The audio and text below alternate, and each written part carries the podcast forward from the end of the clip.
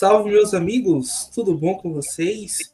Fãs de tênis, apaixonados pela bolinha amarela, chegamos para o episódio especial de retrospectiva, episódio 85. Estou aqui com o Rafael Eloy e com o Rodrigo, o Chico Gunha Mil Grau. Boa noite, gente. Boa noite. Boa, no... Boa noite. Salve aí para todo mundo aí. Se tiver ao vivo também acompanhando, quem for acompanhar depois, vamos embora né? Vamos de último episódio do oficial aí, né? Do, do ano. A não ser né, que saia alguma notícia bombástica nos próximos momentos. Mas vamos conversar um pouco né, do que rolou, principalmente nos grandes lances, no finals. Algumas notícias aí polêmicas da última semana, né, mano? Tá, tem coisa boa por aí. Até que a temporada do tênis aí não acabou, né? Inimigos do fim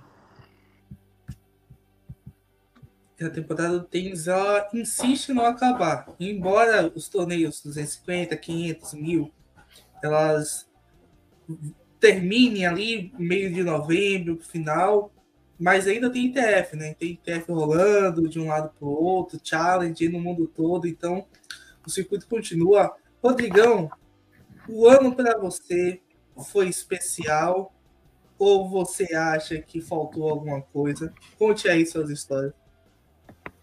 Não, eu gostei. A gente teve, principalmente aqui no Brasil, né? Vários, vários, tanto masculino quanto feminino, bastante gente se destacando, é, muita gente fazendo o, a, o melhor ano da carreira, ganhando os maiores títulos. Então foi um ano bacana. Exatamente. Mas a gente está falando de grandes títulos, Rafa. E teve uma, uma moça, uma bielorrussa aí, que bateu numa trave várias vezes em sua vida, US Open, Wimbledon, Roland Garros, Australian Open, batia na trave, não conseguia vencer. Mas aí no Australian Open de 2023, a Arina Sabalenka saiu da fila foi a campeã daquele torneio, uma competição muito especial, né, em que ela conseguiu se sagrar campeã, vencendo na final a Helena Rybakina, que tinha anteriormente vencido o Wimbledon, mas a Arina Sabalenka começou o ano voando é, e mostrando todo o potencial que ela tinha de fazer uma grande temporada. E o, e o Australian Open foi onde ela conseguiu mostrar esse desempenho bom foram atuações impecáveis, com muita atitude, uma final excelente contra a Lina Rybakina. E a Sabalenka conseguiu, enfim, seu primeiro slam, Rafa. Cara, isso aí foi especial, lógico, né? A gente não esconde aqui, né? O podcast democrático, então eu torço, né, para Sabalenka. Então, ter visto ela sagrar campeã de um slam foi realmente assim, como você falou, foi o divisor de águas, foi, né, o, quebrou a barreira aí, né, do, que tava faltando para ela. Acho até, inclusive, eu sei que a gente né, vai comentar mais disso aí no episódio, quero ouvir do Rodrigão aí também o que ele acha. Mas assim, a Sabalenka, depois desse título do Aoli, ela poderia ter ganho, vai, sei lá, pelo menos uns três slams aí no ano bateu na trave da trave também, né? Então, assim, acho que foi um disparado melhor ano da carreira dela. Abriu com chave de ouro, não fechou, né? Como começou o ano, mas essa final, inclusive, né? É, Sabalenka e Ribac, né, acho que foi um dos melhores jogos da WTA em finais grandes, assim, no ano. Com certeza foi um dos grandes jogos. nível técnico foi muito bom, foi emocionante, foi parelho foi no detalhe, então acho que a Sabalenka né, tem tudo aí até para defender o título no do ano que vem. Rodrigo, Sabalenka no Australian Open, é um título que foi importante para ela, eu acho que deu uma confiança gigantesca para ela para o restante da temporada. Foi um torneio que foi impecável por parte dela. Não tenho nem o que falar sobre o torneio da Sabalenka na Austrália. Foram partidas com muita autoridade, inclusive na final foi 17 aces, por exemplo. naquela competição, ela conseguiu atingir o ápice de itens dela durante a temporada. Né? A Sabalenka aqui nessa, nesse torneio, ela passou na estreia pela Teresa Martinkova. Na segunda rodada, ela venceu a Shelby Rogers. Na terceira, a Elise Mertens. Na quarta rodada, ela venceu a Belinda Bencic. Nas quartas de finais, venceu a Dona Veket. Na semifinal, venceu a surpresa polonesa Magda Linette. E na final, Helena Rybakina, só perdendo o set na final contra Helena Rybakina. Para você, Rodrigo, aí, um, um, foi o ápice da Sabalenka na temporada ou teve algum outro momento ali que ela jogou mais do que no Open? Não, é, é, tiveram bons momentos, mas esse em especial ela, ela conseguiu é, se superar, né? Até porque ela, ela tinha nessa motivação de ganhar um slam. Tinha até uma história que antes do pai dela falecer, esse era o maior sonho que ela tinha combinado com ele, que ela ia buscar. Então ela não, não queria desistir, até por conta disso. Aí depois ela consegue. Então, eu acho que sim, eu acho que ela conseguiu mostrar o melhor dela nessa campanha né, na Austrália. Austrália que a gente também teve expectativas enormes sobre os brasileiros, né? E, e, e o que foi essa competição.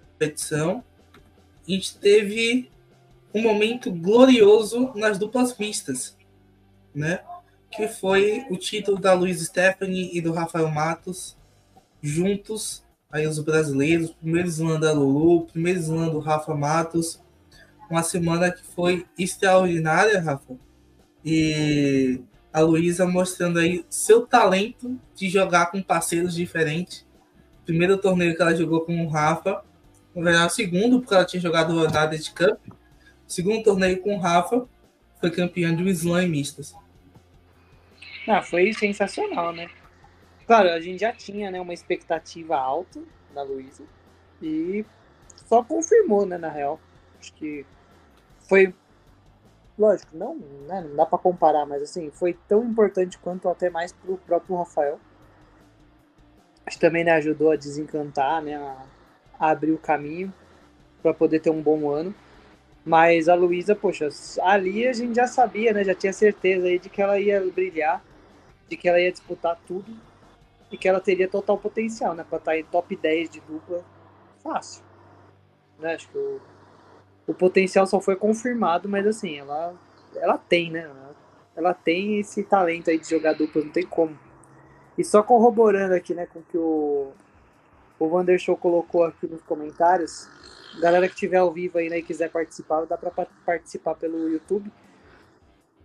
Ele comentou né, que Madrid foi um momento ainda mais especial ou espetacular da Sabalenka, e eu concordo plenamente. Sei que a gente não vai abordar tanto né, os, WTA 1000 e, e, e ATP 1000, mas esse aí não tem como deixar de falar, porque para mim foi o melhor jogo feminino do ano e a, talvez a melhor atuação da Sabalenka. Madrid ela venceu a Iga, né? Foi Exato. um torneio bem legal da Sabalenka. É, Rodrigão, Lulu e Rafa, você que, assim como eu, é o fanista nato né? Brasileiro raiz mesmo. Como foi para você ver esse momento, o título da Lulu e da Rafa no Australian Open, né? E premiar um, um slam para Luísa depois de ter passado por um momento bem pesado no US Open 2021. E saiu de lesão no joelho, voltou e foi campeã aí em mistas. É, não, eu achei que foi bem legal porque ela vinha numa numa sequência né, de só de vitórias. Acho que ela chegou a quase 20 jogos sem perder. Assim, ela tá numa sequência muito boa. Aí deu da parceira dela, né, nas duplas femininas, desistir em cima da hora. Deu do Rafael Matos perder cedo na, na chave masculina de duplas. aí casou, os dois é, jogarem ainda jogarem juntos nas mistas. Eles só tinham isso para se preocupar e no fim conseguiram ganhar, né? E aí realmente foi para para coroar a volta da, da Luísa da, das lesões, da lesão, né, do joelho, que ali não tinha dúvida que qualquer coisa ela ia entrar para disputar, que ela conseguia entrar grande em qualquer campeonato. E também, por outro lado, foi legal pro, pro Rafael Matos, porque até, até então ele era menos conhecido dentro do circuito, ninguém sabia muito quem ele era. Ele também não é muito de é, toda hora tá em rede social, toda hora tá publicando tudo, toda hora tá aparecendo. Então eu acho que foi legal para quem não conhecia ele passar a conhecer. Exatamente, foi um momento especial para o Rafa, né? Que por muito tempo tentou jogar em simples e muitas vezes batia na trave e se achou nas duplas e fez grandes temporadas, tanto a de 2023 como a de 2022. E um jogador de alto nível técnico. Sobre os brasileiros, nessa competição, em simples, o Bia chegou com muita expectativa, tinha feito uma boa United Cup, venceu a televisão, venceu também a, a, a norueguesa, a, a Helgo, né? E ela chegou depois de Adelaide, teve uma partida duríssima ali contra a Paula Badosa. Foi um jogo, um dos melhores jogos que a gente teve no ano, mas acabou chegando também um pouco lesionado, um pouco machucado depois dessa partida que foi pesada. E acabou caindo na primeira rodada para Núria Parisa Dias, que foi um, um das grandes zebras aí da primeira rodada, que foi a, a Núria vencendo a Bia. Laura Pigossi caiu na primeira rodada para Cat McNally, que depois veio a desistir do torneio em simples e duplas e deixar Luiz Stephanie na mão. Então, Luiz Stephanie e McNally iam fazer a dupla na temporada. E a McNally deixou a Luiz Stephanie na mão logo no primeiro dia do, do Australian Open. E a foi eliminada. A McNally deu o hatch do torneio, né? Saiu do torneio, tanto simples quanto em duplas. E acabou aí atrapalhando duas brasileiras ao mesmo tempo, McNally, a rival número um dos brasileiros no começo da temporada. Já transitando para a chave de simples masculina, Thiago Monteiro acabou perdendo na primeira rodada para Constantes Lestien. Thiago Monteiro começou um pouco é, irregular a temporada também. Primeira semana do cara, jogando contra Casper Ruud, por exemplo. Foi um pouco pesado o começo da temporada do Thiago acabou perdendo postando neste ano. Mas o Australian Open, Rafa e Chico, que premiou mais uma vez Novak Djokovic, que a gente já sabia que ele ia bater os recordes de tudo, mas um, um Djokovic que foi dominante na Austrália, que venceu na final o Stefano Tsitsipas, o grego que começou muito bem a temporada, mas também foi passando por vários problemas com sua família, com lesões, com questões também psicológicas, mentais dentro da sua vida, tenística e pessoal.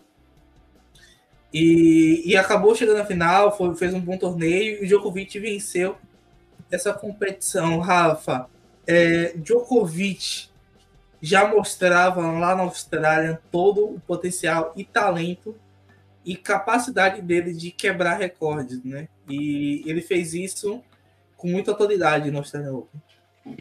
Fez. Mas assim, acho que de todos os slams, talvez esse foi o mais manjado, digamos assim. É tipo, Djokovic na Austrália está para o Nadal em Roland Garros, assim, para mim está no mesmo patamar já.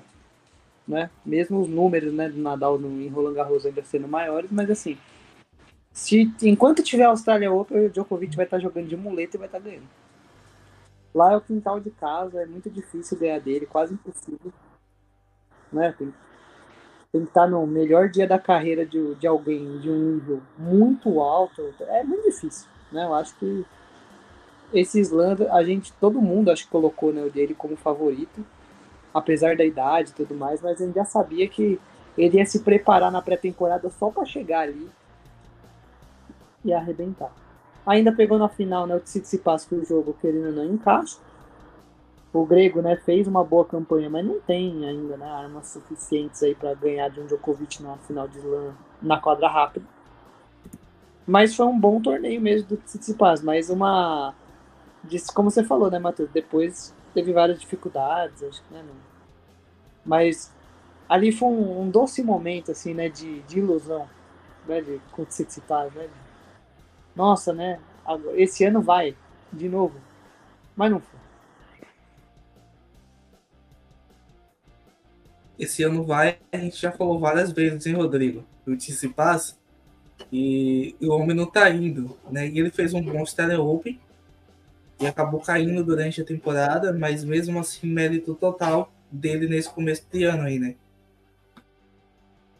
Não, é, ele começou bem o ano, depois não, não conseguiu muito segurar, não sei, não sei muito bem o que aconteceu, mas na, na final ele estava jogando contra o Djokovic, né? Que querendo ou não, um, um dos maiores da, da história, fez uma das melhores temporadas da vida dele, é, já vinha do título né, de Adelaide, então estava embalado, estava confiante e conseguiu ganhar de novo mais um Grand Slam.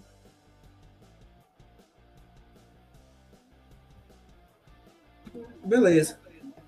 Pegando aí o, o canguruzinho né, do Djokovic nesse torneio, passou pelo Carvalhas e Baena na primeira rodada. Segunda rodada venceu o francês Enzo Coach em 4 sets. Terceira rodada venceu o Grigor Dimitrov, também em 3 sets.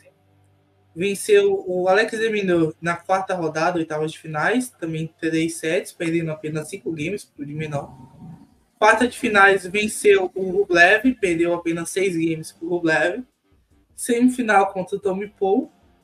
E na final contra o Stefano Tsitsipas, o que só corrobora a, a palavra do Rafa. Foi o slam mais manjado aí também foi uma chave um pouco soft também. Embora tenha o Dimitrov, o Deminor, que dariam um, pouco mais de trabalho, mas mesmo assim foi um pouco mais soft pro jogo. Pulando da Austrália para Paris, onde a gente teve o slam mais especial do ano, digamos assim. Né? Foi um, um slam que foi marcado aí pelo grande feito uh, do século no tênis feminino brasileiro, que foi a Bia ter chegado à semifinal do torneio, que foi o, o Chico mostrando a camisa aí também dele. É, perdeu para Iga Swiatek na semifinal. Tipo, a Iga é extraordinária. E, é, digamos que a rainha do cyber nesse momento, Nadalesca, ela sabe jogar no Cyber melhor que ninguém. É, e a Bia fez uma, um ótimo torneio. Um torneio que deu vários sustos ali pra gente durante essa campanha. Mas sem dúvida, Rafa e Rodrigo, foi o grande momento do tênis brasileiro na temporada. Com toda certeza.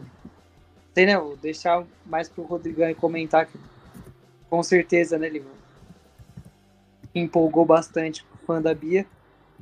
Mas uhum. foi espetacular, foi a melhor campanha né, da, da Bia na história né, dos slams. Fazia anos e anos né, que um brasileiro não chegava tão longe num torneio dessa proporção, dessa dimensão, jogando muito, né? Tava ali fisicamente, né, mentalmente num momento muito bom, voando. E a jogadora da virada, né? A gente já brincava, né? No, todo jogo, né, sempre era duro e quase sempre né, em três sets, na luta, na raça e, salvando o break contra. Foi insano esse torneio, assim, acho que foi um dos mais emocionantes que a gente talvez já acompanhou, né, dos brasileiros, com certeza nos últimos anos. E a gente pôde ver ali, né, digamos, o vislumbre ali, né, da Bia, nível top 10. Que lembrando, né, muita gente, né, arrebentou aí, né? Falou que nunca seria, né? Que jamais daria certo, né? Que ela não chegaria no top, né? Não teria nível, né, para top 10. Acho que ela mostrou que tem, né? É, então, eu tava, eu tava olhando aqui essa, essa estatística, né? Dos seis jogos que ela jogou em simples, em Roland Garros, é, quatro terminaram em três sets. Era assim, toda vez que o, que o jogo ficava mais amarrado, a gente já pensava, ah, tá, é, pode, ela pode acabar perdendo esse set, mas a chance dela não perder o próximo, é dela não não vencer o próximo e ganhar em três é muito baixa, assim.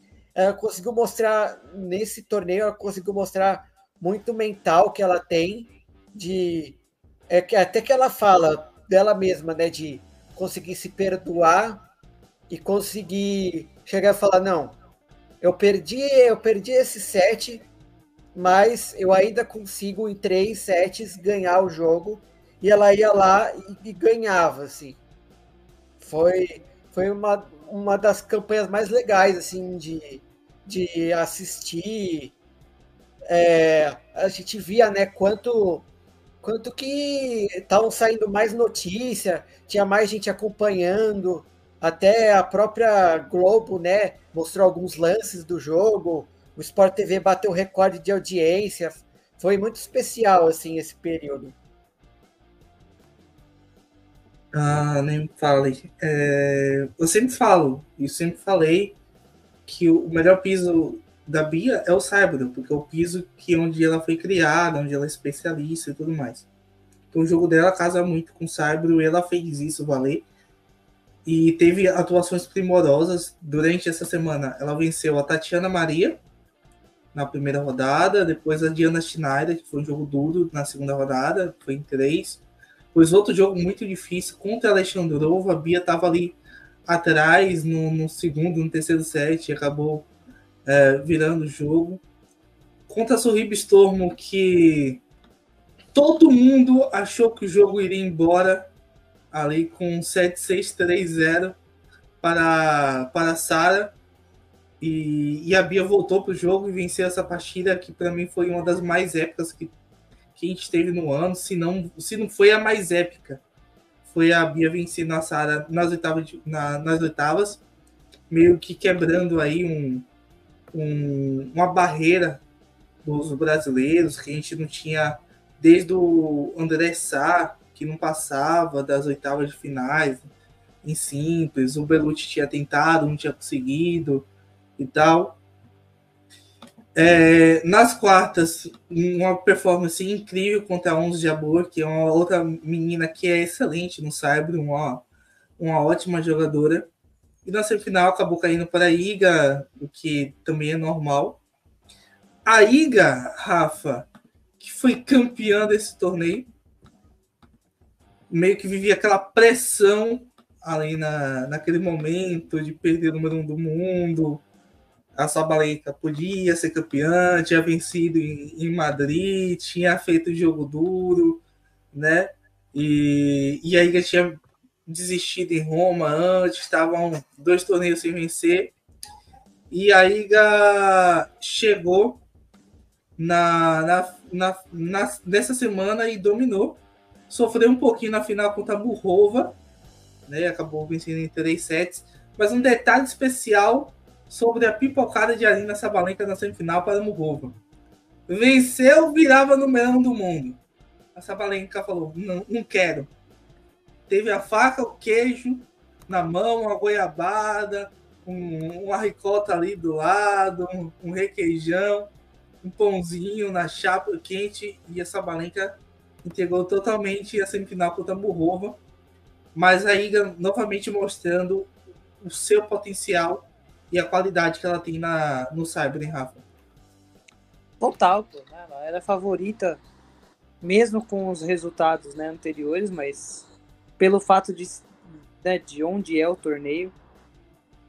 Em Roland Garros elas realmente assim tá virando, né, chato, né, de, ela tá ficando muito favorita quando tem o torneio lá.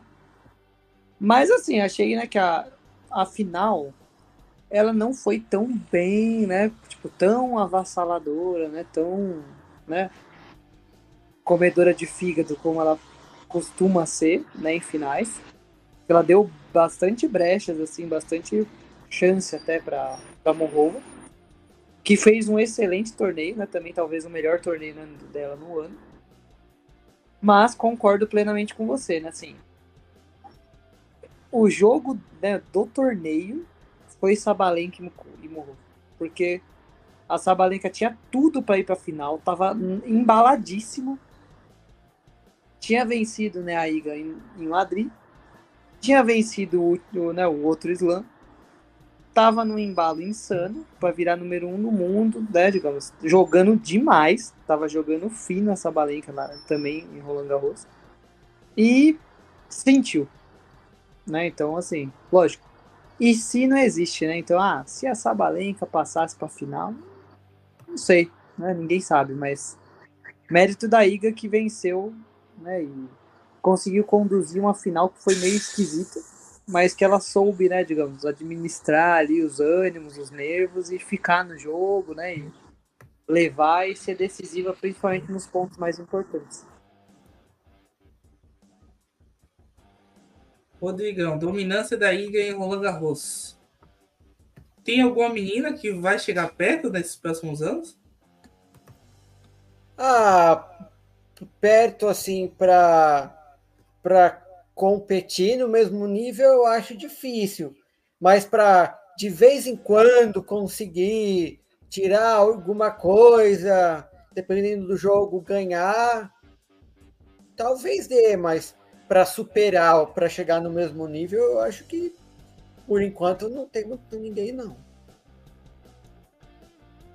Pois é. Mas a gente falou sobre a pipocada da Sabalenka, mas certos espanhóis jovens acabou tendo o seu momento vulnerável em Roland Garros, que talvez tenha sido um momento emblemático, que foi o Alcaraz contra o Djokovic, sofreu, sofreu problemas de cãibra, de, de cansaço mental, acabou tendo um, um, momento bem complicado contra o Djokovic em Roland Garros.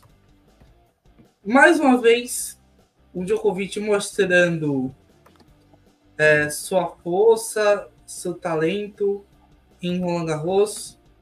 É, foi campeão, né? vencendo o Casper Ruud na final em três sets. Ruud deu umas ameaçadas, mas só ficou na, na ameaça mesmo. Não tinha muito que esperar do Casper Ruud, que já tinha feito demais, né? De chegar em mais uma final de Grand Slam, segunda seguida em Roland Garros. É, fez demais o Casper Ruud. Muita gente zoou o Casper Ruud, mas fazer duas finais seguidas em Roland Garros é uma coisa bem especial embora tenha um perdido, ele perdeu para o melhor jogador de Cyber de todos os tempos e o, o jogador, o maior campeão de slams de todos os tempos, o Casper Ruud. Não, perdeu para qualquer pessoa, entendeu? Tem um Casper Ruud aí que foi muito bem. E o Djokovic, que mais uma vez campeão em Roland Garros. E, cara, que ano do Novak Djokovic, né? Ah, foi brutal, pô. Djokovic esse ano não tem nem o que a gente falar, a gente só vai tecer elogios aqui hoje, com certeza, porque não tem como. Não. Talvez né, o ano mais emblemático aí da carreira do Djokovic. Pela forma que foi, tudo que ele conseguiu fazer, com, ganhando a molecada com praticamente metade da idade dele. E esse jogo, né, contra o Alcaraz, a gente evita, né, de ficar brincando assim, né, a respeito disso. Muitas vezes quando a gente fala, né, a gente fala na brincadeira, né, até deixando pro pessoal, né, que às vezes fica bravo. Mas o, a final era a semifinal. Quem ganhasse ali ia ganhar na final. O Rude não é, né, não, digamos, não tem né, o mesmo potencial, por exemplo, a ganhar né, de jogo de, do Alcaraz, do Djokovic. Então, a expectativa também que foi montada em cima desse jogo Alcaraz e Djokovic, acho que também pesou. Né, porque todo mundo queria esse jogo, sabe? Todo mundo esperou, né, e queria né, digamos, como vai ser, né, o Alcaraz jogando cinco sets contra o Djokovic, ainda mais no Saibro, ele é espanhol, tinham milhares de questões, assim, de fatores que acho que pesaram emocionalmente aí para o Alcaraz. E ele sentiu mesmo, né? Ele, ele mesmo, né? Declarou, né? E relatou que teve câimbras por estresse emocional, porque pelo esforço todo que ele fez para ganhar o segundo set. Mas não conseguiu jogar depois, ainda foi bravo, né, de ficar, né, no, no jogo. Fez o máximo que pôde ali, mas sem, sem as mesmas condições. Acredito, né, que mesmo sem as câimbras, talvez ali ele ainda, né, não ganharia do Djokovic, mas provavelmente seriam uns 5 sets. Mas Djokovic, assim, sem o Nadal, e Nadal e bem, né, não Nadal de qualquer jeito, Nadal jogando muito, o Djokovic no Saibro é favorito também.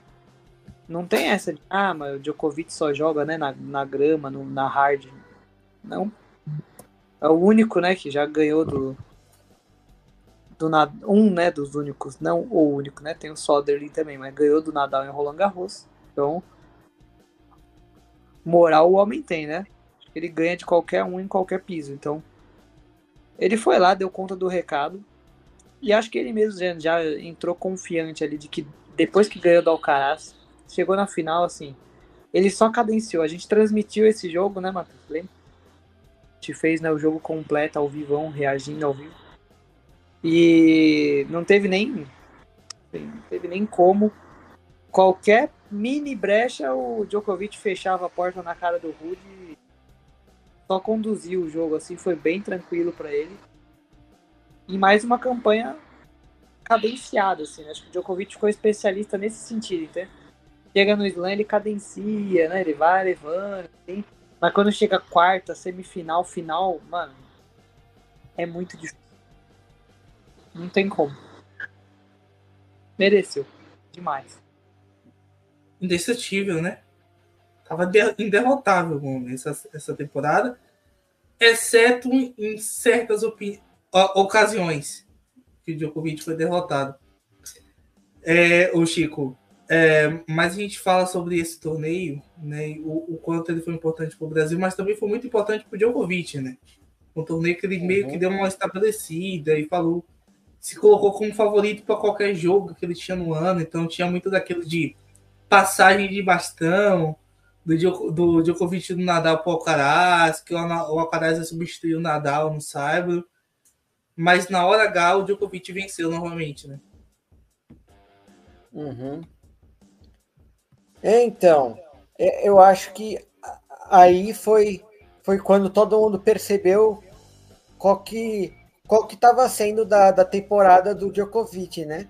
Aí ele chegou e mostrou, não, qualquer coisa que vier para cima de mim é, nessa temporada, eu vou tentar ganhar. Posso não ganhar, mas se eu não ganhar, vai ser por muito pouco. Então, eu acho que esse foi o grande torneio que ele conseguiu falar: não, esse ano aqui eu vou fazer um dos melhores anos da minha carreira e vai ser muito difícil conseguir me vencer. Foi muito difícil. Torneio que também teve o Thiago Monteiro jogando no, no torneio masculino, teve uma derrota dura, dolorida para o Yannick Hanfman. Perdeu em 5 sets. O Thiago, que nessa oportunidade teve quebra à frente no quinto set, acabou sendo derrotado pelo alemão. O jogo foi meio que duro aí, que foi um dos, dos momentos uh, desse torneio, né? Um momento que foi um pouco doloroso Sim. para o, o Thiago Monteiro. Pulando do Saibro. Rapidão, Matheus. Só, né, como você falou até, né, para deixar momentos marcantes, né? Acredito eu, né, que esse Roland Garros também, pelo menos para mim, assistindo, também foi especial por conta do Zverev, né? Que a volta dele, né? foi o torneio que marcou, né? Que ele realmente estava jogando bem de novo, estava bem de novo. E fisicamente, né? Depois da lesão que ele teve lá, num dos jogos que ele estava né, melhor jogando e quase ganhando do Nadal em Roland Garros, né? Machucou e poder voltar lá e jogar no nível que ele apresentou foi muito bom. Acho que a partir dali, né, ele ganhou muita confiança, assim, ele realmente voltou pro cenário, né, pro mundo do tênis, assim, jogando bem. Então, também foi marcante nesse sentido. Sim, sim. O, foi um momento especial. O Zverev passou por uma cena traumática, se lesionando dentro da quadra, no jogo contra o Nadal. Uma cena um pouco pesada para as pessoas, mas voltou e voltou muito bem o Zverev para a temporada. Mas como eu estava falando, pulando do Cyber para a grama, que a grama real, a grama de Londres. É...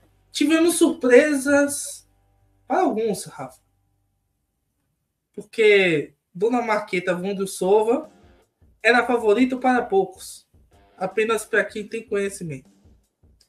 Chegou como quem não queria nada, ali, estilo mineirinho, ganhando um jogo, ganhando outro jogo, e avançando. Foi avançando e foi a campeã desse torneio.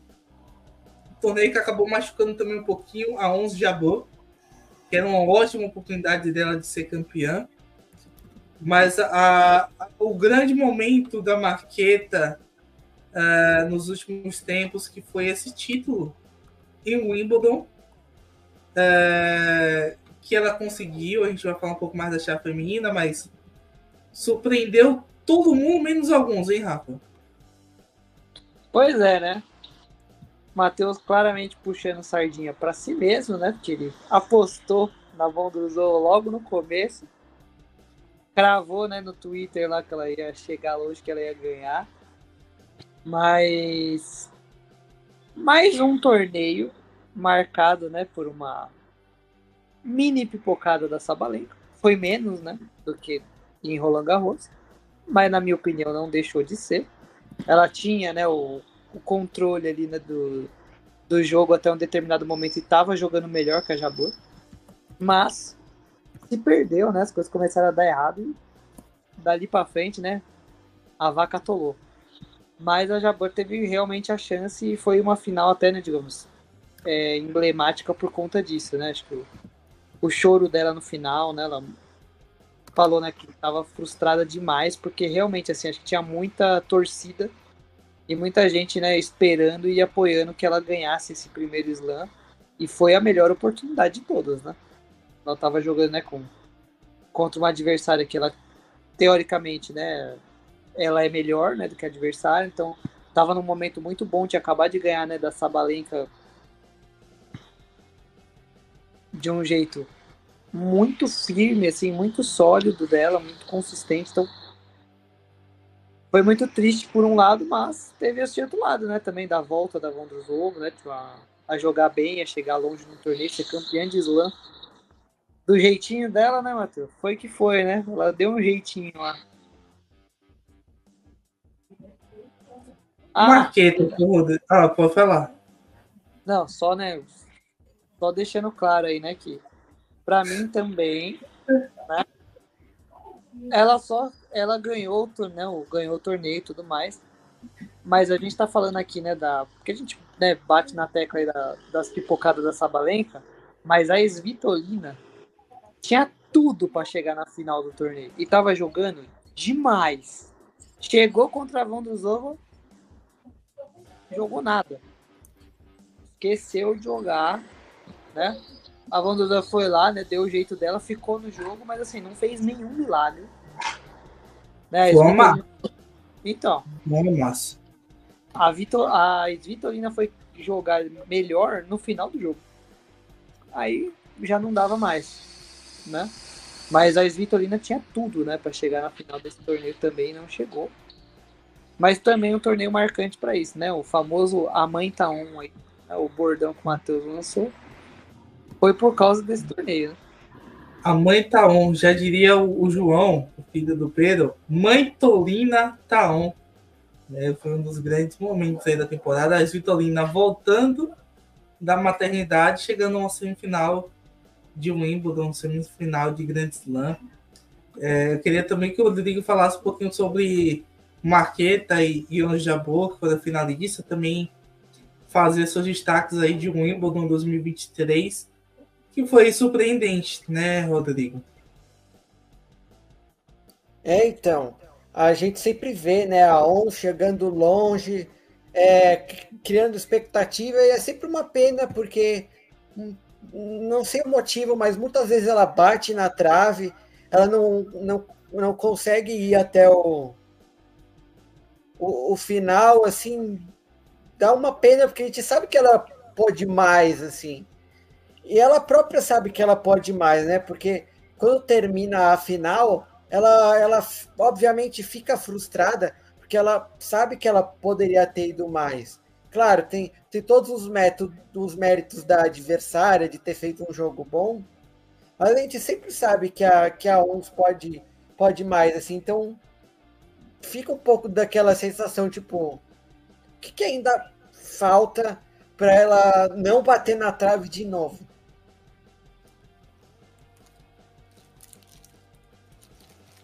Pois é.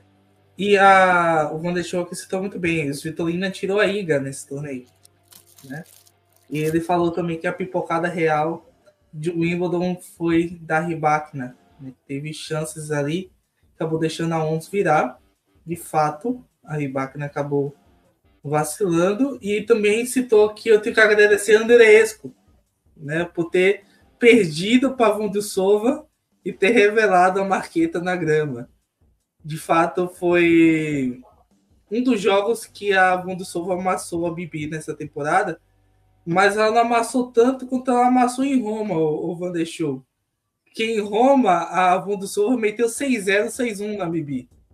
Foi uma, uma, um passeio, um atropelo, um negócio assustador. E a, a Vondosova fez um, os três meses ali que foram ótimos na temporada dela. Depois ela foi meio que altos e baixos. Um dia eu tô bem, outro dia não tô tão bem e tal, e acabou não, não tendo mais um resultado tão expressivo na temporada. Foi o único título dela no ano da Marquita. O real, né? O único título logo, né? Logo o Slam e do jeito que foi. Agora, você até falou de Roma agora, né? Só para não deixar passar, né? E o Medivh Monstro? Então, rapaz. Tem que ver mito do Saibro. Você não vai falar é, nada. Esque, seu... Acabei de citar, esqueci de citar o Medvedev contra o Wilde, né, em Roland Garros. Exato, pô. O rei de Roma que depois, né, caiu pro Wilde lá em Roland Garros. O Medvedev chegou em Roland Garros com toda a pompa, acabei de vencer o título no Saibro. Tô aqui em Alfa, mas acabou caindo para o Thiago Wilde na primeira rodada. Um jogo épico, de virada do Wilde. Jogo muito épico, um jogo especial aí do Príncipe Brasileiro na temporada também. Me citou sobre o Roland Garros ter sido um, um grande torneio da temporada. Acabei esquecendo de citar aí a vitória do Thiago Wilde sobre o Medvedev e o Wilde que caiu na terceira rodada para o Yoshihito Nishioka nesse torneio. Cite também aí esse momento do Wilde contra o Medvedev, Rodrigo, é, foi a grande surpresa do ano? É, então, eu estava vendo, fizeram né, uma eleição de várias das grandes surpresas do ano, e esse jogo tava, tava lá, né? Porque isso, você pega. Ele era o quê? Número 2 do mundo, tinha acabado de, de vencer um torneio no Saibro, que ele próprio dizia que não era o piso favorito e nem onde ele era especialista. E aí você pega um, um jogador que, querendo ou não, ainda está em uma certa ascensão, que muita gente ainda não conhece ou não conhecia, e aí acaba, e aí acaba sendo superado né, por ele. Então é uma das grandes surpresas do ano mesmo. Mas foi uma atuação espetacular, pô. O Wilde jogou demais. E o, a torcida empurrando pra caramba. Foi, esse jogo foi, foi um dos melhores do ano. E foi uma pena, né? Porque ele teve também bastante Exatamente. chance no Choca depois. Quase deu, né? Perdendo oportunidades com o Nishioka de fechar o jogo ali. Fechar o segundo set, eu acho que pesou também. Deixar o jogo um pouco mais curto acabou perdendo no tie break, venceu o terceiro, mas morreu fisicamente o Thiago Wilde naquela partida. Então foi um momento muito especial também do, do Thiago Wilde vencendo o Medvedev. Do jeito que foi, eu acho que foi marcante, né? Marcante. O Wilde que saiu do quadro já tinha vencido três partidas no quadro e venceu duas na chave principal, cinco vitórias. A gente, a gente falou do Thiago Wilde porque ele esqueceu, mas a gente fala de, do Wimbledon masculino, Rafa. Porque aí não tivemos título do Djokovic. Tivemos títulos de Carlos Alcaraz Garcia vencendo o Novak Djokovic, um dos reis aí de Wimbledon, né? Superável também, era o grande nome, tinha acabado de ser campeão. E o Alcaraz venceu o Djokovic na final em 5 sets. Aí um, um, um, um, grande momento do ano do, do Carlos Alcaraz foi um Wimbledon é, nessa temporada. Ah, só citando, a Bia também fez um, um bom Wimbledon também, chegou nas oitavas de finais e acabou sentindo uma lesão logo no começo do jogo e acabou desistindo, que foi um momento triste, atônito e tudo mais. Mas a Bia deu a volta por cima no final da temporada e a gente ainda vai falar sobre isso. Uh, e o Wimbledon, a gente teve um Djokovic aí chegou com pompa de favorito e acabou perdendo na final por causa do Alcaraz, hein, Rafa? Sim. Aliás, né, esse torneio foi, foi um dos melhores do Wimbledon aí de acompanhados, né, do, dos últimos.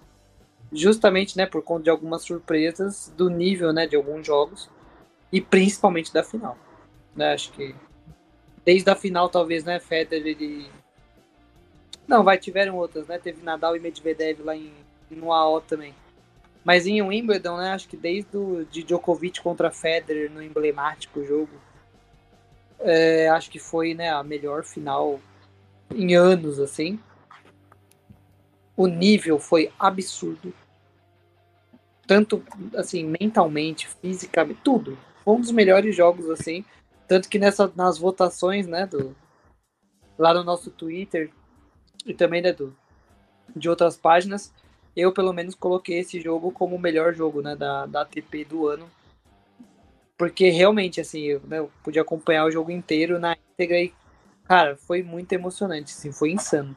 O Alcaraz conseguiu fazer, ganhar de virada do Djokovic na final, ali ele provou, né, que ele tinha alma, né, que ele tem, que ele tem, né, o, o lance para ser número um do mundo, para ser jogador, né, de ganhar muitos slams depois, né, a gente ainda vai comentar, mas claro, ele ainda tem as mesmas dificuldades, talvez, né, que o Nadal também teve, né, no começo da carreira, de fazer escolhas, né, de jogar demais, de não saber cadenciar, talvez, né, alguns torneios, algumas escolhas.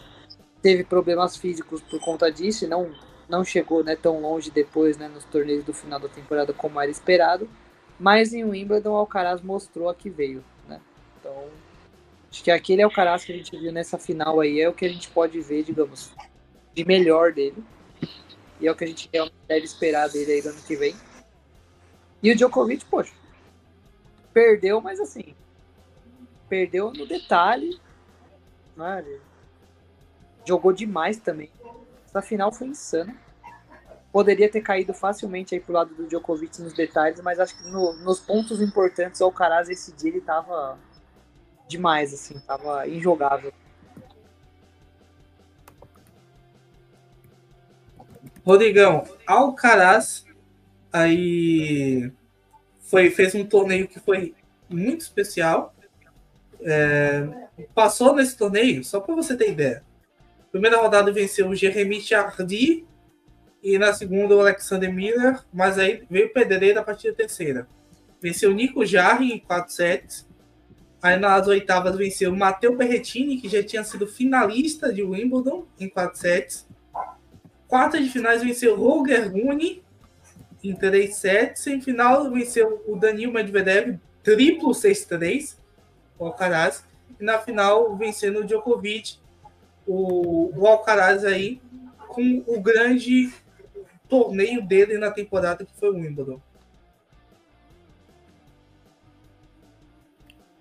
É, então, essa, essa final do, do Wimbledon mostrou que, primeiro, que apesar dele ser o dominante, né, tenista dominante, é, dependendo das circunstâncias, dá para ganhar do, do Djokovic.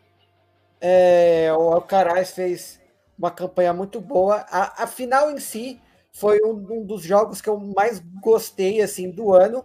É daqueles jogos quando termina você fala assim, ainda bem que eu pude ter a oportunidade de ver esse jogo que foi espetacular. Assim, entregou tudo e mais um pouco esse, esse jogo. Sim, como vocês falaram, tá, tá entre os melhores jogos masculinos da temporada. Exatamente, um, um baita jogo aí. Alcaraz e Djokovic. Djokovic perdendo no final, mas o Djokovic fazendo quatro finais de ano na temporada, né? É um absurdo. Pois é. é... Marcando, né, Matheus? Que também é uma coisa que depois né, acabou mudando agora no final do ano. A gente né, vai falar um pouco sobre essa questão aí, né? Do, quando chegar no Finals e na, na Davis. Mas o. Hoje, né, muito se fala do Sinner. Mas nesse momento, né, na vitória do Alcaraz ali do Djokovic, muito também se falou, né, da passagem de bastão, que ali, né, o Alcaraz né, ia virar o número um do mundo, ia embalar e dominar o circuito. Então, assim, teve todo um movimento, né, no, no mundo do tênis, assim, geral, global, por conta desse jogo, por conta desse campeonato. Então, o Alcaraz vencer esse Wimbledon mudou tudo, digamos. E acho que isso só deu força pro Djokovic também, né? Chegar depois e querer ganhar do Alcaraz de volta, né? E ele conseguiu. Oh, como conseguiu? E como conseguiu, porque a gente vai falar do US Open agora. Começava falando do masculino. O Novak Djokovic, vulgo um dos grandes da história, se não for o maior para muitos, né, o Novak Djokovic, fez um US Open maravilhoso.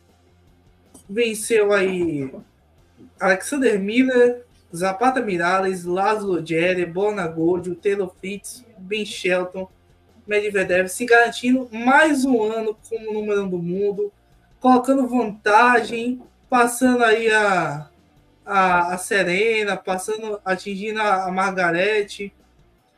Djokovic no US Open assustou o mundo, Rafael e Rodrigo.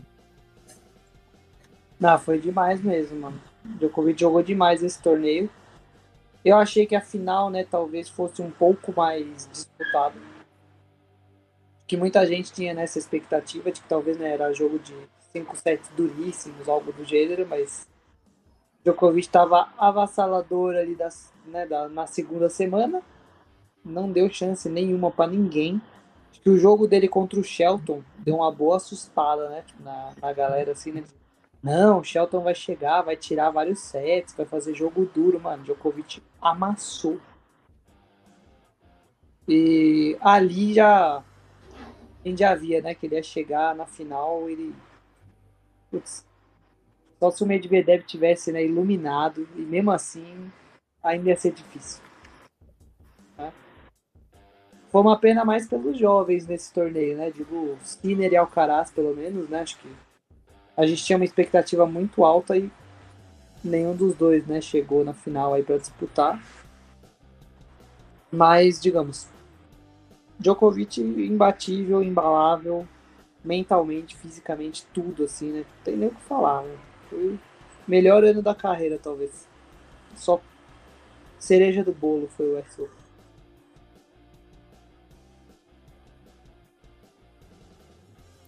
É, então, mas falando em, em jovem, uma outra coisa bacana que teve nesse US Open foi o João, né, que ganhou o título de simples no juvenil. É, até passou na, na TV, né? Tanto o Sport TV quanto a ESPN conseguiram transmitir. Já tinha, já tinha terminado, né? A, da, da chave profissional, já tinha terminado tudo. Então estava sobrando só o jogo dele. Então foi, foi bacana isso, assim, também. Foi no mesmo dia que a Coco Golf se, se tornou campeã de do US Open, uma americana vencendo o torneio, a Coco Golf, que muitos criticaram em cima da hora, mas é tão jovem. E a gente acha que a Golf é uma jogadora experientíssima, 19 anos de idade, ela venceu esse torneio. A Golf é... ainda tá saindo da adolescência, Rafa. E a Golf foi campeã de um torneio uh, com muita atitude, com uma vitória na final sobre Arina Sabalenka, a Golf, ou seja, venceu a grande daquele momento e tudo mais. Tinha vencido na semis a Carolina Murrova, outra jogadora que fez uma temporada excepcional. Passou pela Ostapenko também, outra menina chatíssima na, na hard. Wozniak. Então, foi uma campanha também maravilhosa da Coco Golf, que estava voando naquele momento. Tinha vencido o primeiro 500 dela em Washington antes do US Open. Né? Ou seja, que momento Sim. da Golf, né? Ela chegou né, no US Open muito forte. Ela fez ótimas semanas ali, né? Antes, né, uma preparação muito boa. Chegou jogando fino. Agora, não vou mentir. Mais um jogo, né, decepcionante da Sabalenka. Né, fez uma final jogando bem abaixo do que ela estava jogando no torneio. Sentiu demais a pressão de virar número, né, do, do número um, do título, né, de mais um título de slam, jogando contra a tenista da casa, jovem. Então assim, né, a Sabalenka sentiu demais esse jogo, ela, né, ela jogou bem abaixo do, do, que ela vinha jogando no torneio, mas mérito da Golf, né, que ficou no jogo. Não se desesperou, né, foi lá, deu um jeito, encontrou uma maneira de jogar com as condições que tava e lutou, porque ela teve um primeiro set difícil, né? Então, ela também teve que encontrar uma saída ali. E mostrou, né, para o mundo que realmente, como você falou, apesar da idade, né, ela veio para ficar e com toda certeza pro ano que vem ela vai disputar finais de slam, vai disputar né, número 1, 2, 3 do mundo tranquilo. Coco Golf fez um torneio que impressionou e, Rodrigo, só para a gente complementar, a Golf venceu um Washington 500, depois venceu Cincinnati, vencendo a Iga, diga de passagem, venceu Cincinnati, primeiro mil dela, e depois venceu o US Open, vencendo a Sabalenka. Faltou nada para golfe nesse momento da temporada, hein, Rodrigo? É, então. E o mais, o mais interessante é que todos os grandes torneios, né, do, dos que tiveram antes é, do US Open, que foram nos Estados Unidos, ela ganhou. E eram todos. E toda vez que ela ganhava, era o maior torneio da carreira. Então, ela vai lá, ganha Washington, maior torneio da carreira. Vai ganha Cincinnati, maior torneio da carreira. Vai ganha US Open, maior torneio da carreira. E tudo isso num espaço muito curto de tempo.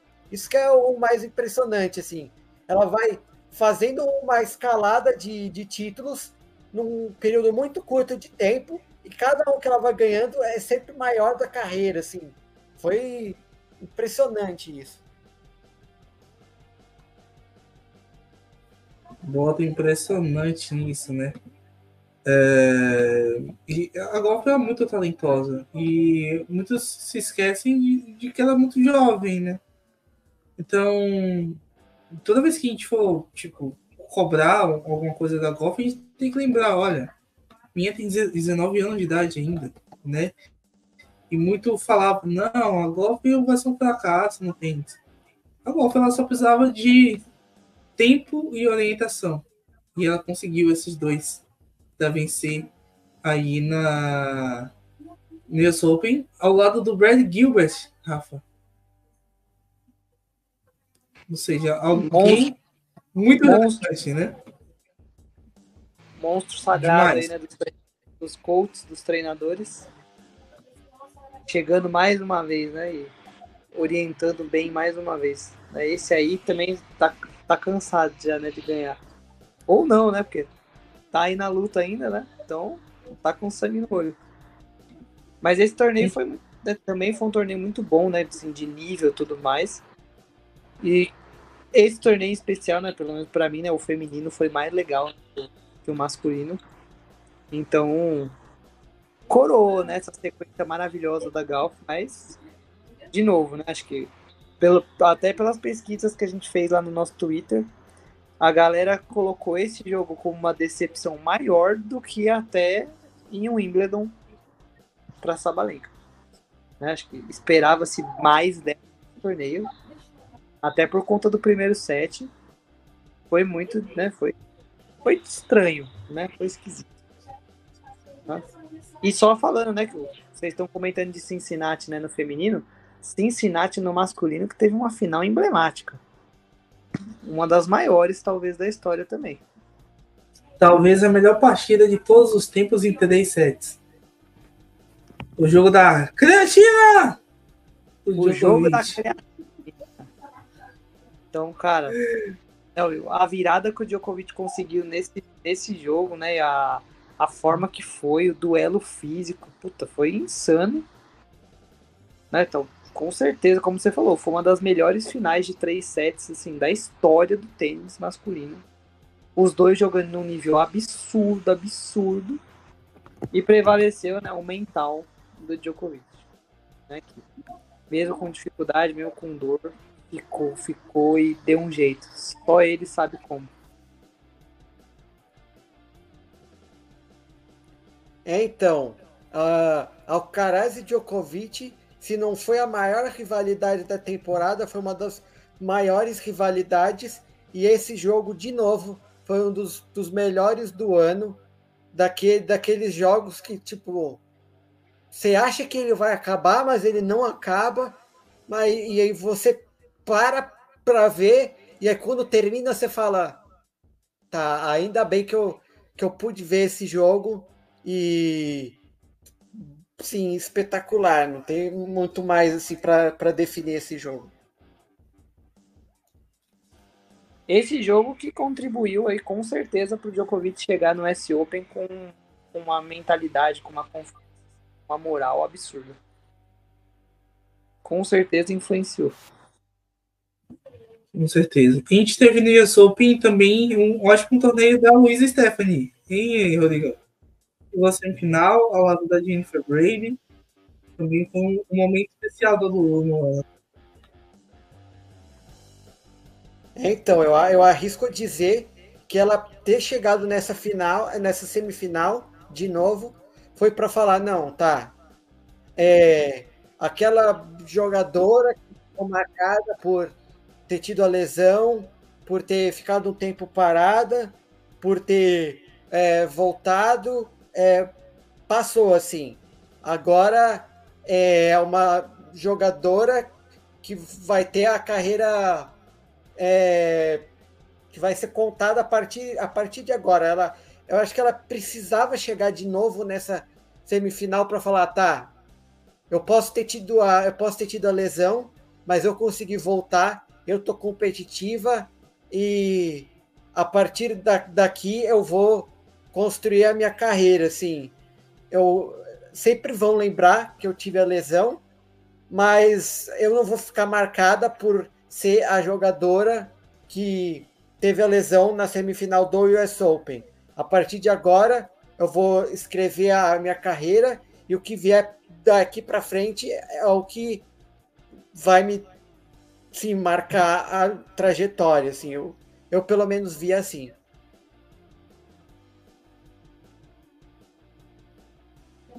É isso. vou colocar aqui na tela a enquete que a gente fez lá no, no Twitter do Mundo do Tênis sobre os destaques do ano, né? Bora fazer. Dá para colocar to todas as enquetes aí, Matheus? Vamos uma por uma, com calma? Dá, vamos colocando aqui. Então, beleza. E aí, ó, Rodrigão não vai poder, né? Vai ter que participar com a gente aí, sem, sem mureta, né? Vamos votando aí. Revelar nosso voto, né? Porque a enquete já, né, já rolou, mas. Vamos votar aí também e eleger né, os, os melhores momentos da temporada.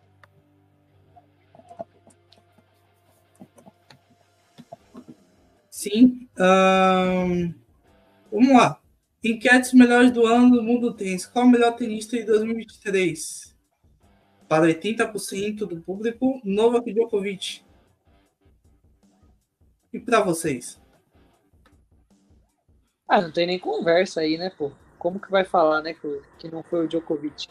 Três slams, finals, final de outro slam, um monte de Master 1000. Pô, tem nem o que falar, meu. Temporada da vida aí do Djokovic. Prêmio merecido. É, e isso tudo na idade que ele tem, né? Só aumenta, né, o, o mérito aí, né, a, o que a conquista. Não tem como, pô. Tenista do ano e do, né, do século aí.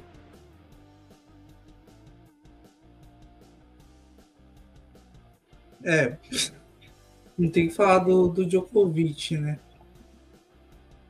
Voou na, no, no ano, na temporada. Incomparável. Melhor tenista, Iga Swiatek, para 54,2% dos votos. A Iga que teve ali altos e baixos, o que é normal, né? Porque as pessoas estão conhecendo mais o jogo dela. E passou aí vencer a Sabalenka na, na enquete. Para vocês, a Iga foi a melhor jogadora da temporada? Cara, né, você bem, tô bem honesto aí nessa enquete. Tô falando de verdade mesmo, assim, agora, né? Assim, né? Zero torcidômetro. Se tênis é consistência, e a gente fala toda hora, e todo mundo fala isso, né? Toda hora, a Sabalenka teve um ano melhor que o da Iga eu entendo, a Iga chegou, né? Conquistou o número 1, um, ganhou o final, deu a volta por cima agora no final da temporada, ganhou o Roland Garros. Mas, cara, a Sabalenka chegou em duas finais de Slam. Teve a faca, o queijo, tudo na mão, como você falou, para chegar nas outras duas finais e pipocou na semi. Mas estava assim, um, um bilhão, um tropeço da final. Era, assim, de verdade, para ela ter chegado nas quatro finais ganhou da própria Iga, né? Lá em Madrid. Então, assim, é, eu acho, né, que a, a Sabalenka, pelo, principalmente nos slams, fez um ano mais consistente e sólido do que a Iga. Apesar da Iga ter retomado o número 1 um e ganhado o Finals aí, fechado a temporada com chave de ouro, mas na minha visão ela oscilou um pouco mais, ela foi menos dominante assim do que a Sabalenka, principalmente nos slams.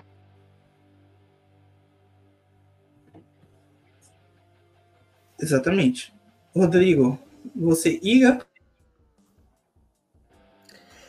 Ah, eu, eu acho que eu vou, vou concordar com, com o que foi falado da, da, da Sabalenka. Realmente ela teve um, um ano mais regular, ela ganhou o Slam, chegou em uma outra final de Slam que não conseguiu ganhar. Ela ganhou dois outros torneios né, fora do, dos slams. Ela ficou por um período como número um, não, não conseguiu manter, mas ficou um tempo com o número um também. É, eu votaria nela.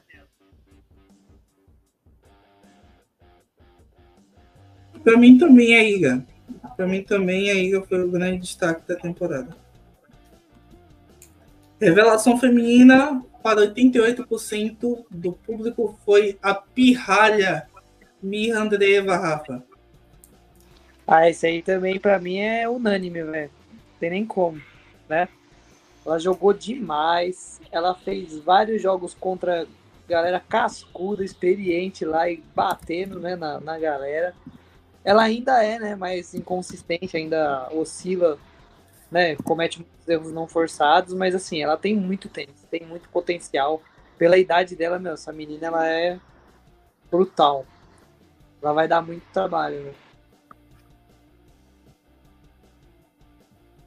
Nossa, quando, então, quando ela quando ela ganhou, é, eu vou concordar, né, com que, que o pessoal votou no Twitter, também acho que foi a Andreeva e eu vou citar o jogo que, que ela fez contra, contra a Bia é, em Madrid, que foi assim daqueles jogos que a gente toma um susto, a gente fala assim, quem que é essa menina, de onde é que ela veio e o que, que ela vai fazer.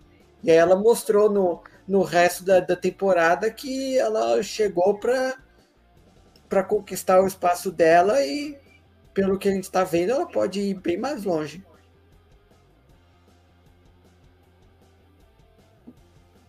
Exatamente. Temporada aí da, Andreva e teve um momento ali a vitória dela contra a, a Bia que foi extraordinário. Uh, deixa eu subir aqui. Uh, revelação masculina do ano para 52,6% foi o Arthur.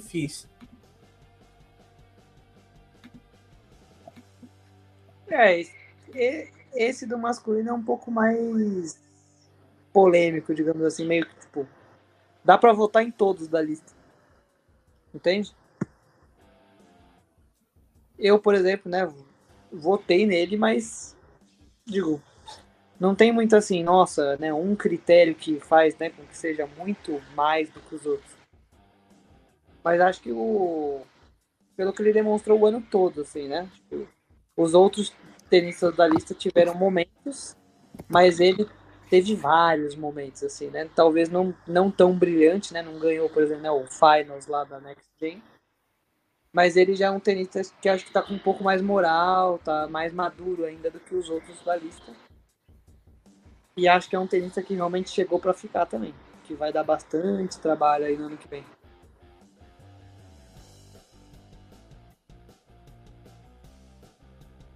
Para você, Rodrigão, Arthur Fiz, o destaque da temporada ou teve outro jogador? Não, eu, eu concordo, assim, você realmente você teria motivos para votar em todos os outros também, mas até por essa consistência de ter mais grandes momentos durante a temporada, ele acaba sendo a melhor escolha, pelo menos na minha opinião.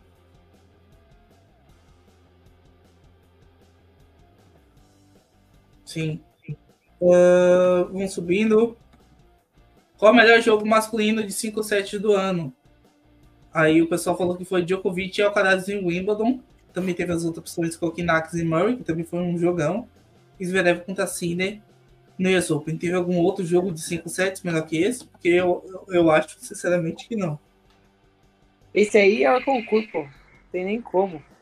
Melhor jogo do ano de 5 sets e de tudo que quiser aí. Vão jogar, não tem como.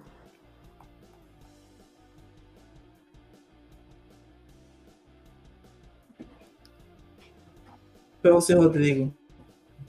É, então, eu, eu, eu, concordo também. Eu acho que, claro, tiveram bons outros bons jogos, mas igual esse, sim, é, é, é aquilo que eu falei, é aquele jogo que quando termina a gente fala, não, obrigado por ter, ter tido a oportunidade de assistir esse jogo, é, porque foi, assim, espetacular.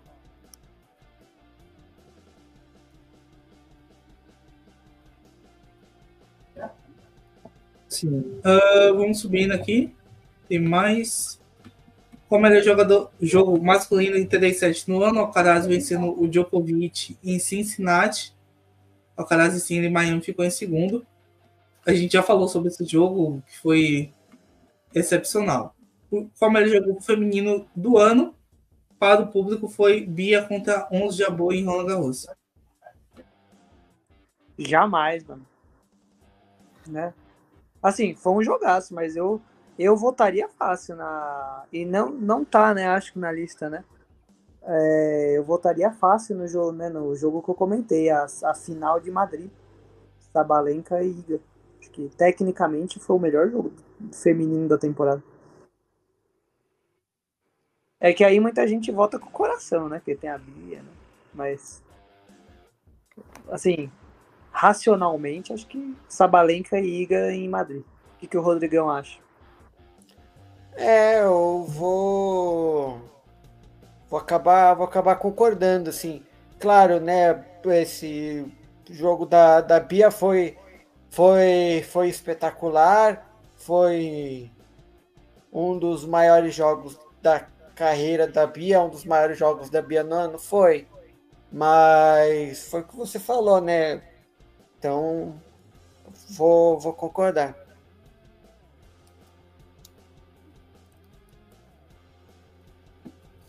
Não acho que tenha sido o melhor, né? Eu acho que Sabalenka e Murrovo foi o mais emocionante que a gente teve na temporada. Mas pelo, pela importância que foi, eu acho que foi mais marcante aí do, do feminino. É uma boa escolha. Uh, é uma boa escolha. Uh, momento tenístico do ano, o pessoal falou que foi o Alcaraz em Wimbledon, vencendo aí o 24 do Djokovic e o Will vencendo o Medvedev. Esse é difícil. Esse é difícil, porque eu entendo, né, assim, realmente foi um marco histórico e do jeito que foi, né, assim, foi pelo menos da minha lógico, né? Eu sei que isso aí vai envolver uma questão de memória afetiva com, com os jogos, tudo mais, mas assim, para mim esse jogo foi a mesma sensação, assim, né? A, a mesma vibe de Nadal e Federer quando Nadal ganhou o primeiro Wimbledon. Sabe? Foi o mesmo sentimento, assim, foi absurdo, mas eu acho racionalmente eu não consigo votar contra os 24 do Djokovic apesar né, do Alcaraz ter feito milagre naquele dia. Realmente foi um momento assim, emocionalmente talvez foi o mais legal, mas putz, Djokovic ganhar o 24, passar todo mundo, quebrar todos os recordes, meu, é. Sei lá quando a gente vai ver isso de novo, se é que a nossa geração vai ver isso na vida.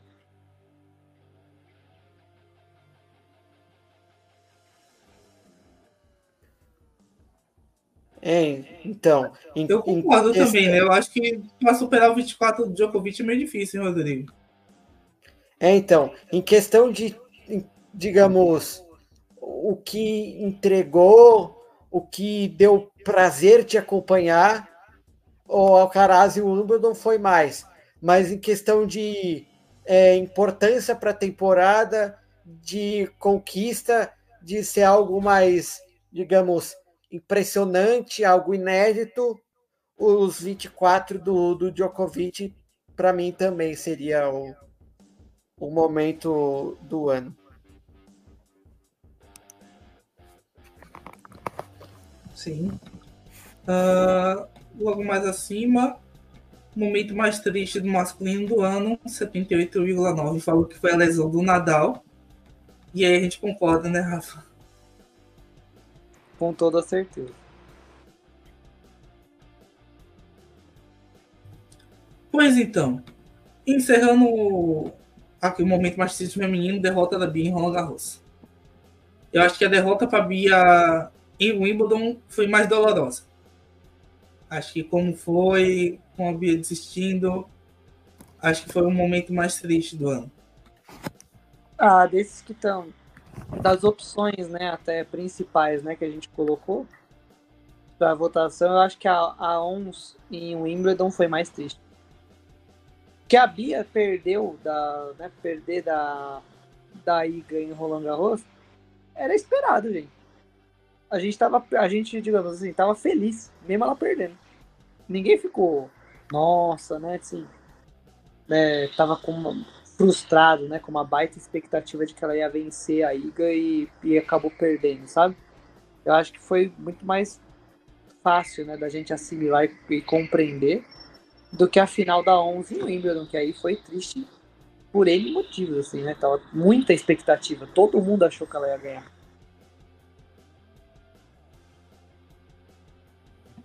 Sim, é verdade. Uh, vamos encerrar com o assunto que foi o título da Bia na uh, Elite Trophy, né?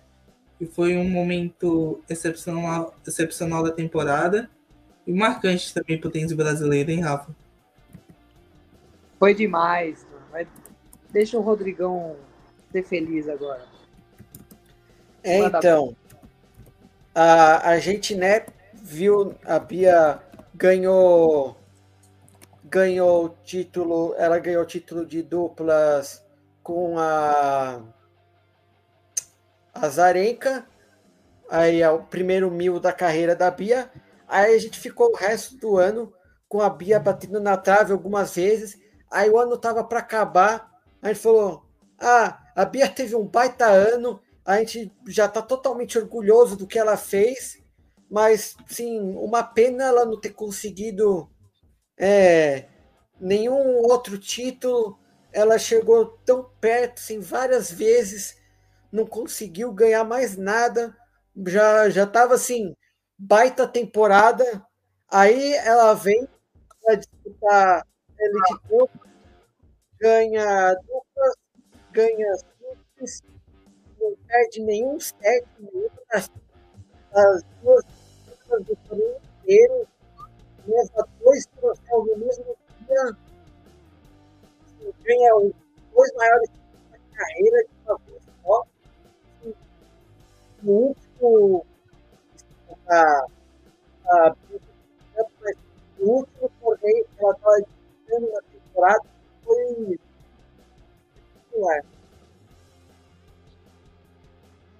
Foi mesmo. Para nós brasileiros, com certeza foi o momento do ano aí, né? Apesar de ter Roland Garros aí no coração, mas esse foi especial e teve um gostinho a mais aí por causa dessa questão do, dos haters também, né? Porque tava num momento, né, que a Bia vinha de resultados não tão bons, de, de recuperação de lesão, né? E todo mundo, né, falando, né, que dificilmente, né, ela ia voltar, né, pro top 10, que não tinha nível, que, é, que foi, o Roland Garros foi uma ilusão. Então acho que esse torneio aí ele veio, nossa, caiu como uma luva, assim, foi maravilhoso. Né? E a Bia jogou demais. Esse torneio ela amassou, ela jogou muito. Né? E a final foi um jogaço também. Diga-se de passagem. Foi um jogaço, né? E tudo mais. Falando sobre os outros títulos importantes do ano, Iga venceu o WTA Finals, né?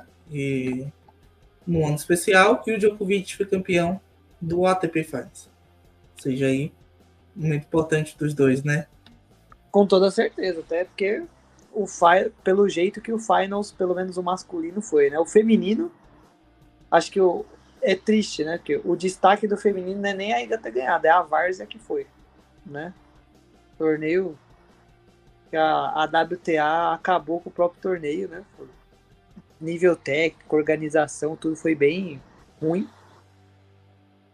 Prevaleceu a tenista que meio que soube se adaptar, né? Às condições lá do, do momento. Agora, no masculino foi um baita finals. Que envolveu toda a polêmica, né? De Sinner podia ter eliminado o Djokovic se tivesse, né? Entregado lá pro, o jogo contra o Rune, mas foi lá, jogou, ganhou e depois perdeu pro Djokovic na, na final. Então, mas o Sinner, né, fazendo talvez o torneio da vida, né? E agora, após o torneio do Final, sendo aí, né, o queridinho, né, da galera. Tá em alta pra caramba aí, né? Mal se fala da Alcaraz, coitado, né? Coitado, né? O Alcaraz ganhou o Wimbledon. A gente aqui falando, né, que ganhou um dos melhores jogos de 5 sets da história do tênis e só se fala do Sinner. Mas, vamos ver, né? Ano que vem tem tudo pro Sinner também, né? Poder beliscar aí talvez o primeiro slamzinho dele. Se continuar jogando o que tá jogando.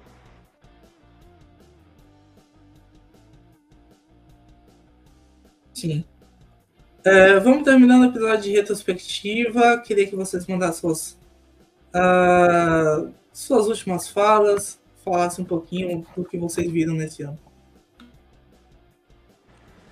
Agradecer, né, também, né, todo o pessoal que participou das enquetes lá no Twitter, que acompanhou e fortaleceu, né, a gente para que a gente possa estar tá aqui, né, tanto aqui quanto lá no Twitter, falando de tênis, né, divulgando aí o tênis para o mundo. E, putz, foi um ano histórico pro tênis em vários sentidos. Acho que pelo primeiro slam do Alcaraz, que com certeza vai ganhar muitos mais, da forma que foi. O Djokovic, né, quebrando todos os recordes com a idade que tem o Sinner despontando agora no final como uma grande esperança assim, né, também de renovação e de qualidade para o ano que vem. Não, no feminino, a Bia né, se consolidando com esse fim de ano cereja do bolo aí, maravilhoso. A Laura, né, também, né, Matheus? Lá no, no Pan-Americano. Né, então, assim, dando a volta por cima. A Luísa, né, voltando a jogar muito bem. Então, esse duelo Iga-Sabalenka, que promete, né, continuar ainda sendo o mesmo duelo pro ano que vem.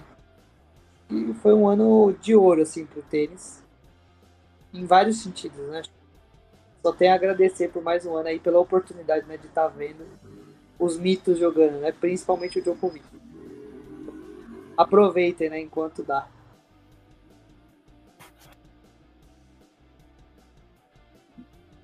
Rodrigão. Então, o que eu acho que eu queria desse ano foi isso. Assim. A gente viu é, primeiro as, as principais brasileiras, né, ganhando os maiores títulos da carreira delas, algumas em simples em duplas. A gente viu no, no juvenil, a gente viu o João se firmando de vez como um futuro grande jogador brasileiro do, do masculino. A gente viu a rivalidade do Alcaraz com o Djokovic. A gente viu o Djokovic ganhando quase tudo que dava para ganhar, mostrando que, apesar da idade dele, ele ainda vai ganhar um monte de coisa por aí. É, eu acho que assim foi uma, uma, uma temporada muito bacana assim de, de poder acompanhar, porque teve muita gente assim ganhando os maiores torneios da carreira, gente mostrando que ainda dava para ganhar mais, assim, gente aparecendo dentro do circuito. Foi uma, uma temporada muito bacana, assim. Isso, temporada especial. Uh, ainda tem coisa durante o final do ano, então continue seguindo as redes sociais do Mundo do Tênis Podcast. Aqui, ó, Mundo Tênis Podcast no Instagram, no Twitter, Mundo Tênis Pod. Um grande abraço. É, lembrar que vocês têm que seguir a página, se inscrever aqui no, no YouTube também.